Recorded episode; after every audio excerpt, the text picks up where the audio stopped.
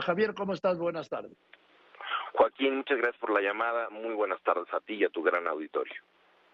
A ver, eh, ¿cómo fue la, operación de ayer? Bueno, el fallo de ayer de la Corte. Fue por eh, fallas, pues, graves al, al procedimiento legislativo, ¿no? Sí, es correcto, un procedimiento donde se anuló una ley o artículos de una ley por vicios en la forma, no entraron al fondo, solo por vicios en el procedimiento legislativo de forma. Y yo, por ejemplo, yo lo celebré en una primera instancia porque no tenía todavía la información de esta parte, ¿sí? De que no habían entrado al fondo. Porque el fondo, les vamos, ya ni, ni lo consideraron, ¿no, Javier? Es correcto. La historia, Joaquín, es que en el 2003 2014, eh, en, el Pacto por México, estaba muy dolida la izquierda de que había perdido las elecciones, este, y en el Pacto por México, para tratar de recuperar a la izquierda, el gobierno prista le ofrece algunos dulces a la izquierda. Y la izquierda tiene un agravio en aquel momento con la radio y la televisión, que era que no cubrió la campaña del presidente Carlos López Obrador como les hubiera gustado, y entonces metieron en 2013-2014 los, entre comillas, derechos de las audiencias. Se les dijo a todo el mundo, esos artículos son muy graves y va a ser una forma de coaccionar y de censurar a toda la radio y la televisión mexicana. Como estaba en el pacto político y que si te voy a intercambiar la energética por derecho de las audiencias, nadie hizo caso, se aprueba, pero en el 2017, cuando estaba a punto de entrar en vigor la aplicación de esta ley luego de unos ordenamientos que estaba sacando el IFETEL, el Instituto Federal de Telecomunicaciones, pues el Congreso se dio cuenta que era una cosa muy censora y en un procedimiento, digamos, muy expedito, muy atropellado también, el Congreso decidió reformar la ley y quitar muchos de esos aspectos censores. Desde el 2017 ha habido litigios por parte de algunos activistas hoy vinculados al gobierno y por parte también desde aquella época del PRD, muchos del PRD que se fueron ya a Morena además, este, y han tratado de revivir esa ley censora del 2013-2014. La Corte no les dio la razón en sentido, solo dijo que había fallas en el procedimiento legislativo, pero el tema regresa al Congreso. Y ahora en septiembre y en este periodo septiembre-diciembre, pues habrá un intento, digamos, debate en el Congreso a ver qué es lo que se aprueba y el riesgo es la censura el riesgo y lo hemos visto con iniciativas que se han presentado ya en marzo de este año que quieren tener instrumentos para que la audiencia pues no no defina qué canal quiere ver oír, sino que gente de fuera te ponga sensores gubernamentales en lo que dices o debes decir, Joaquín. Eso es intolerable, es inaceptable, eso es propio de un régimen totalitario, ¿sí? Y ahí están metidos, sí, Genaro Villamil, Epigmenio Ibarra, eh, eh, Jesús Ramírez y otros duros, otros duros que no tienen tanta exposición, pero resulta que son más duros que estos que he mencionado. Sí, hay, hay una intención de, de varias personas vinculados al gobierno, ya sea a través de medios públicos o a través de la fracción de Morena, donde básicamente quieren tres cosas. Uno, que los defensores de audiencia de cada estación de radio y televisión, que hoy son nombrados por cada estación quien ellos quieran gente honorable, no, hoy quieren que te los nombre el Estado. Segundo, quieren también poder suspender en automático los noticieros de radio y televisión por violaciones a las audiencias.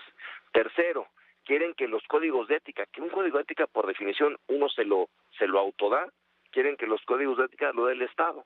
Y si incumples cualquiera de estas tres excepciones, multas carísimas. Y además, como tú bien dices, tienes que diferenciar en todo momento entre la información y la opinión. Y si te equivocas una sola vez, multas. Es un, es un esquema que está ideado para complicar eh, la libertad informativa en la radio y la televisión mexicana y no sé de esto en ninguna parte del mundo. Pues más que para complicarla, para acabar con ella, Javier. Pues sí, para complicarla, Joaquín, porque además dijeras, pues es la única opción que tienen las audiencias mexicanas, pues las audiencias mexicanas ya tienen la televisión restringida, la radio satelital, radio internet, o sea, hay muchísimas formas. Y la verdad, con toda esa, digamos, eh, burocracia que quieren hacer para llevar a cabo noticieros, pues la audiencia mexicana va a migrar a los noticieros que se producen en otros países y se escuchan en México. Claro, era lo que te iba a decir. La salida es ir a transmitir desde otro país y con el mismo alcance que tienes en México, pero sin las limitaciones a la libertad de expresión que quiere imponer el gobierno.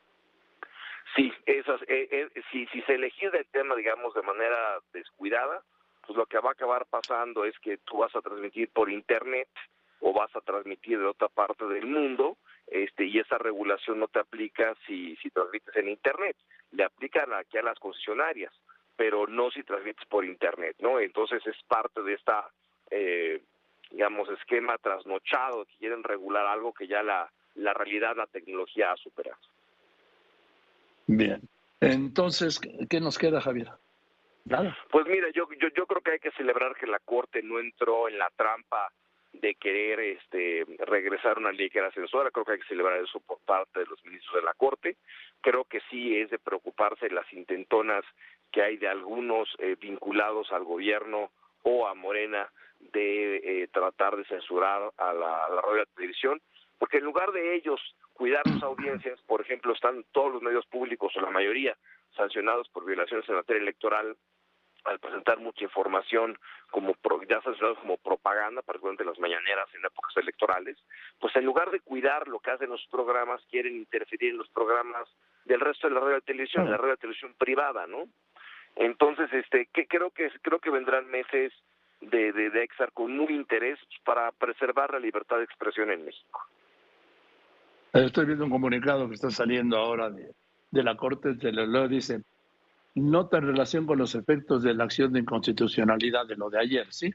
Y voy al último párrafo, dice, en ese sentido, Javier, para que nos traduzcas, la decisión de la Corte no tuvo como efecto la reviviscencia de la legislación anterior, por lo cual el vacío normativo deberá ser colmado por el Congreso de la Unión a través de la emisión de nuevas disposiciones en la materia. ¿Qué es lo que estás diciendo? Ahí viene la ofensiva de la 4T para limitar la libertad de expresión. yo no conocía el comunicado que acabas de leer, qué bueno que la Corte lo aclara, porque ayer hubo alguna confusión en algunos este medios, pero lo que te está diciendo la Corte es no entramos al fondo, no se regresa a la ley anterior, que era una ley digamos, muy represiva, muy censora contra los medios, y, la Corte no le está ordenando a nadie en el Congreso sacar algo en los términos de lo que había antes. Ya hacer una decisión soberana y autónoma del Congreso que quiera hacer, pero no le puede echar la culpa a la Corte. La Corte diciendo, legislen, pero no está diciendo regresen lo que había antes, que era algo francamente eh, censor e imposible de aplicar también en la práctica, Mira, leo otro párrafo aquí, sí, el segundo. Dice, vamos a ver. En el caso derivado de la existencia de violaciones graves en el procedimiento legislativo, que es lo que ocurrió, ¿no? Solo se declaró la invalidez del decreto impugnado, mediante el cual se reformaron, adicionaron y derogaron varias disposiciones de esta ley federal de telecomunicaciones y radiodifusión, sin ordenar, vuelve a usar este, esta palabra, sin ordenar la reviviscencia del texto anterior de este ordenamiento pues no era dable que esta Corte, aun ante el vacío normativo generado con la invalidez, decretara este efecto, al advertirse claramente la intención del legislador federal de abandonar el modelo previo y no corresponde a este tribunal sustituirse en esa voluntad. Lo que quiere decir es que, me lo vas a tener que traducir, Javier, por favor, sí, porque es que, eh, no pueden, oye, no pueden redactar una nota, una nota informativa, no la pueden redactar en castellano, carajo. Lo que está diciendo la Corte es que no regresa la ley del 2013, esta ley creo que es muy censora, y una ley que varios trataron de revivir. Lo que está diciendo la, la Suprema Corte, eso que estuvo mal y que el Congreso decidió cambiar, no regresa. Se cae la que estaba ahorita, no regresa la de antes, y habrá que estar atentos a ver qué redacta el Congreso. Pero la ley censora, la vieja ley censora, no regresa. Habrá que ver ah, qué es lo que ahora el Congreso aprueba, pero la ley censora no regresa. Pues ahí díctales, Javier, ¿no? A, los ministros de la Corte cuando tengan que hacer un comunicado, caracho. Es que están en términos muy jurídicos, muy jurídicos, pero, pues, eh, creo que es bueno lo que, lo que han apuntado. Y estamos hablando de comunicación. Pero en fin, mientras tanto que hay un vacío. Mientras tanto, en, en lo que el, el, la sesión de ayer se, se notifica, pues ahorita sí hay lo que se llama un vacío legislativo el tema de derecho a las audiencias no está no está regulado en estos momentos. Bien, pues gracias Javier por traducirnos y explicarnos y sobre todo por advertir de este riesgo que hay, de esta nueva ofensiva de la 4T contra la libertad de expresión a través de muestras que ya, pasos que ya han dado en busca de esto, limitar la libertad de expresión. Y yo digo esto, la libertad no se limita, no, se desaparecen, porque limitarlas, al limitar cualquier libertad, deja de ser libertad. En fin, gracias, doctor Tejado, te mando un abrazo. Gracias, muy buenas tardes.